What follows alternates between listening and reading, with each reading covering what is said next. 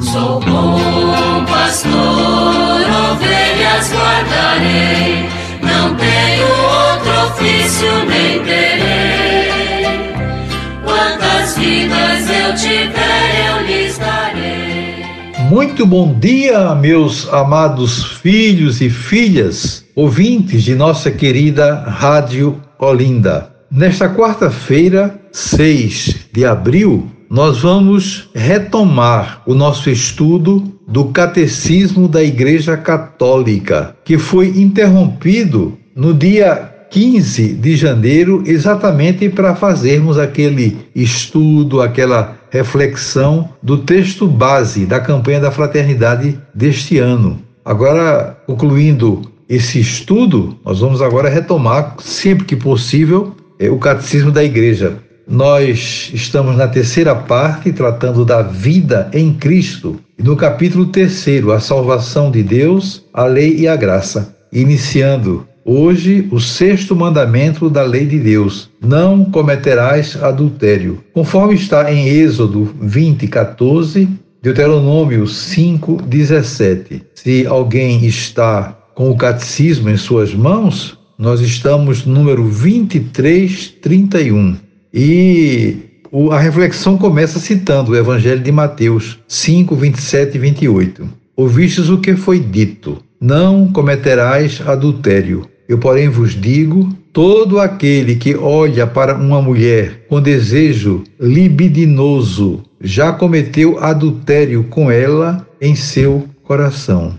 Cita uma citação importante né, do Evangelho de Mateus que está inserida no Sermão da Montanha que mostra a responsabilidade do casamento, da união entre o homem e a mulher. O adultério faz parte da vida dos dois. Tanto aqui está citando a mulher, mas também o homem, claro que tem a sua responsabilidade também, tem o seu pecado nessa área. Pode que são os dois né, responsáveis pelas suas atitudes depois que assumem um compromisso é, matrimonial. E começa então o catecismo a apresentar um pouco tudo aquilo que deve ser refletido.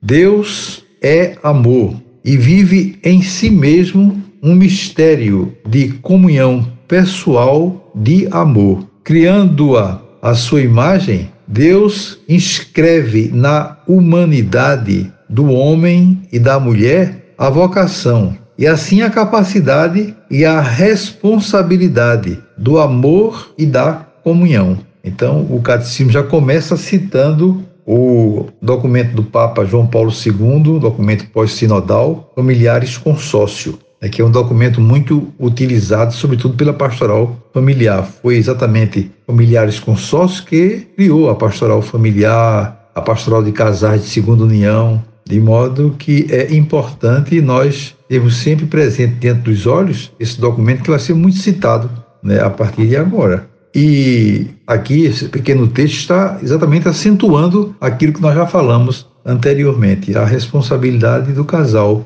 E por amor, que é o amor que justifica o sacramento do matrimônio, eles se unem um ao outro, procurando manter um vínculo indissolúvel de unidade, de fraternidade, de amor de um para com o outro, tendo em vista o bem da família, o bem do lar, o bem dos filhos que certamente Deus vai lhes dar. Então o texto continua dizendo o seguinte: Deus criou o homem à sua imagem. Homem e mulher, ele os criou, conforme Gênesis 1:27. Crescei e multiplicai-vos. Gênesis 1:28. No dia em que ele os criou, abençoou-os e lhes deu o nome homem no dia em que foram criados. A sexualidade afeta todos os aspectos da pessoa humana, na sua unidade de corpo e alma. Diz respeito particularmente à afetividade, à capacidade de amar e de procriar, e de uma maneira mais geral, à aptidão a criar vínculos de comunhão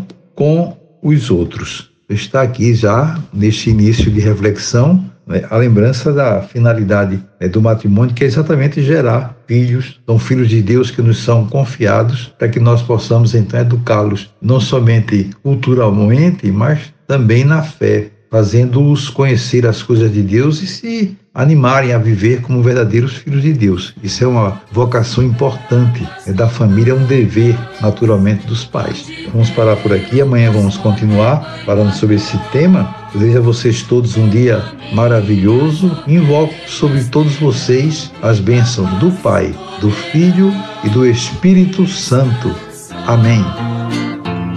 Sou bom pastor, guardarei, não tenho outro ofício nem terei.